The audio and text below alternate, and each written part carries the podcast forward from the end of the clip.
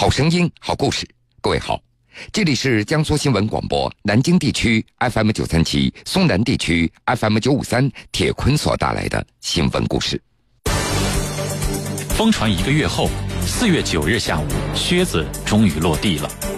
中国保监会主席项俊波被宣布因严重违纪而接受组织审查。值得注意的是，这名中央委员两天前还出席某个揭牌活动。大老虎落马前在干些什么？梳理大老虎落马前夕的所作所为，可以发现共有四类：有的是被中纪委秒杀，比如开会时带走；有的是消失了，最终获得证实，这段时间里他们要反省思过；有的死不悔改，暗地里搞对抗，比如搞串供、藏匿赃物；有的则是焦虑不安，夜不能寐，百般试探。尽管小动作不一，他们的结果却是出奇的一致，轰然倒塌似的落马。江苏新闻广播，南京地区 FM 九十三点七，苏南地区 FM 九十五点三，铁坤马上讲述。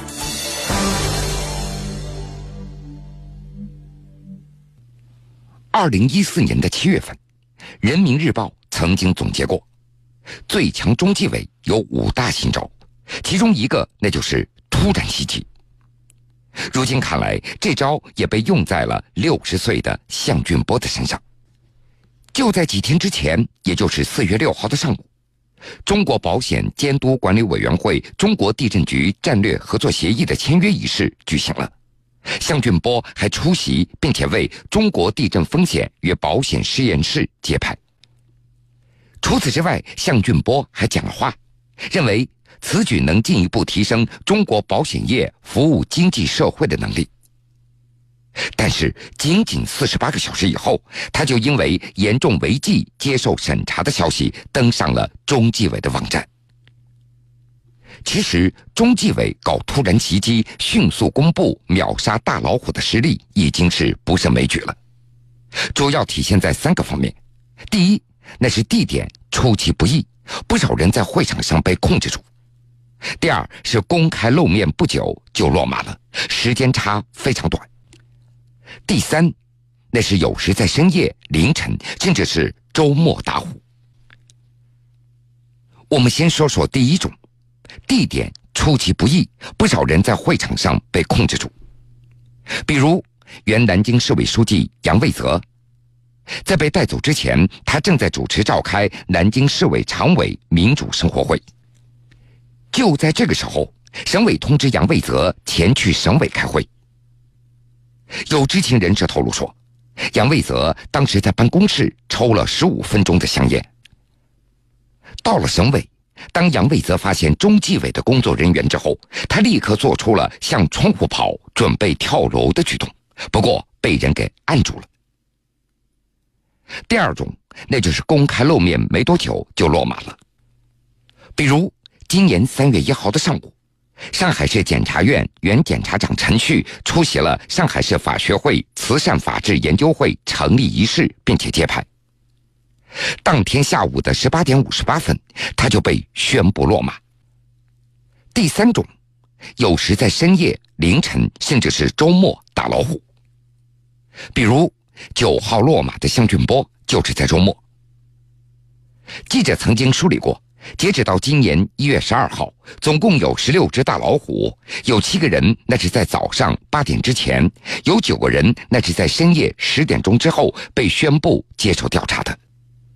时间最早的为国家工程总局副局长孙宏志，他是在早上六点五十五分；而最晚的是福建省委副书记、省长苏树林，他是在晚上的十一点半。之所以要搞突然袭击、读秒绝杀大老虎，人民日报给出的解释是：首先，这样的震慑是相当之大，不仅不给官员以任何的喘息的空间，更是给广大民众以极大的信心。其次，打虎的时间很有讲究，简而言之，在老虎确定被调查之前，消息那是绝对保密的。如果有任何的风声走漏，都有可能导致涉案人员发生意外，甚至是出逃。因此，在何时何地将老虎拿下，中纪委的工作人员一定是经过精心准备的。也许并不是办案人员想起早贪黑，只是因为那个时间点动手的时机恰巧是最成熟而已。除了在开会、在出差的路上、在家中被秒杀之外，有的大老虎在被宣布落马之前，社会上就已经传出其要接受调查的消息了。媒体也由此总结出一些规律，比如。长久不露面了，甚至连按照惯例必须要参加的活动都没有现身，就会被揣测为出事的前兆。除了刚刚落马的向俊波，四川原省长魏宏、民政部原部长李立国也是典型的例子。其实就在今年全国两会期间，就有传闻说向俊波要接受调查了。果不其然，一个月后的今天，传言。被证实了。与向俊波在传闻期间还公开出席活动有所不同，四川原省长魏宏则是直接消失了二十六天。二零一五年十二月二十一号，魏宏因为中央经济工作会出现在新闻联播之后，他再也没有出现在公开的报道之中了。而实际上，在四川日报上，早从二零一五年十二月十八号之后，就再也没有魏红的身影了。而在这期间，他也多次缺席了应该参加的省委常委会议，连本已定好的四川省十二届人大四次会议都延期五天而召开。直到二十六天之后，也就是二零一六年一月十六号，中纪委召开的发布会确认，魏红涉嫌严重违纪，正在。反省思过，下一步将就违纪的情况进行处理。二零一六年二月四号，魏红被断崖式降级，从省长降为副厅级非领导职务。同样是被断崖式降级，同样是在中央纪委发布会上公布落马消息。与魏红消失二十六天相比，民政部原部长李立国的消失的时间则更久，将近三个月。李立国落马之前最后一次公开露面，那是在二零一六年十月十三号。当时他率领民政部等所组成的慰问团来到陕西的延安，向红军烈士敬献花篮。在那之后，民政部的所有的重要活动，李立国都不见踪影了，而由其他的副部长出面。八十八天之后，也就是今年一月九号的下午。中纪委在发布会上证实，李立国与民政部原副部长窦玉佩，由于巡视和群众举报反映的问题，目前正接受审查。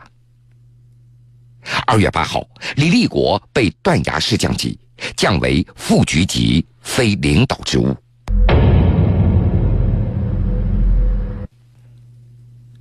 从公开报道中突然消失的这段时间里。这些大老虎都干了些什么事情呢？不知大家注意到没有？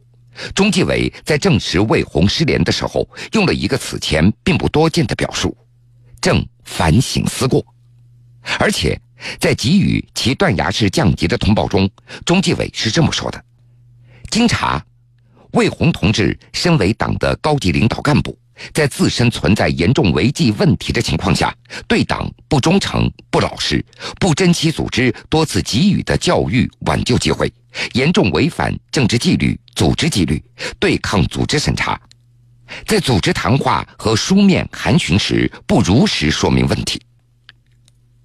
基于此，媒体就认为，魏红正是先教再查的样本。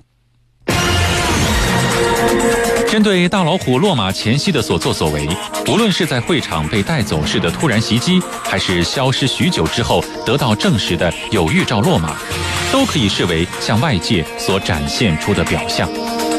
那么，落马前夕大老虎的内心世界是怎样的？铁坤继续讲述。在落马前夕，这些大老虎的内心世界到底是怎么想的？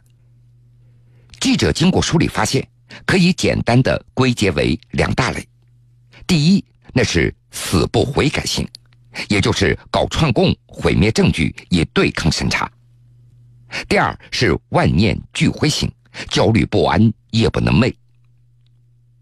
对于第一种，单在2015年就有35名官员被通报干扰、妨碍组织审查或者对抗组织审查，其中13人为省部级以上的官员。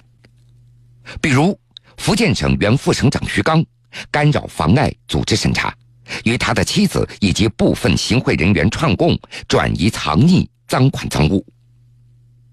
此外，还有人伪造证据，打击报复举报人。而根据中国共产党纪律处分条例的规定，对抗组织审查给予警告或者严重警告处分，情节较重的给予撤销党内职务或南市委书记王敏在忏悔录当中有形象的表述。夜夜难以入睡，几乎天天半夜惊出一身的冷汗，醒来就再也睡不着，总想不知道什么时候就出事，白天常常魂不守舍。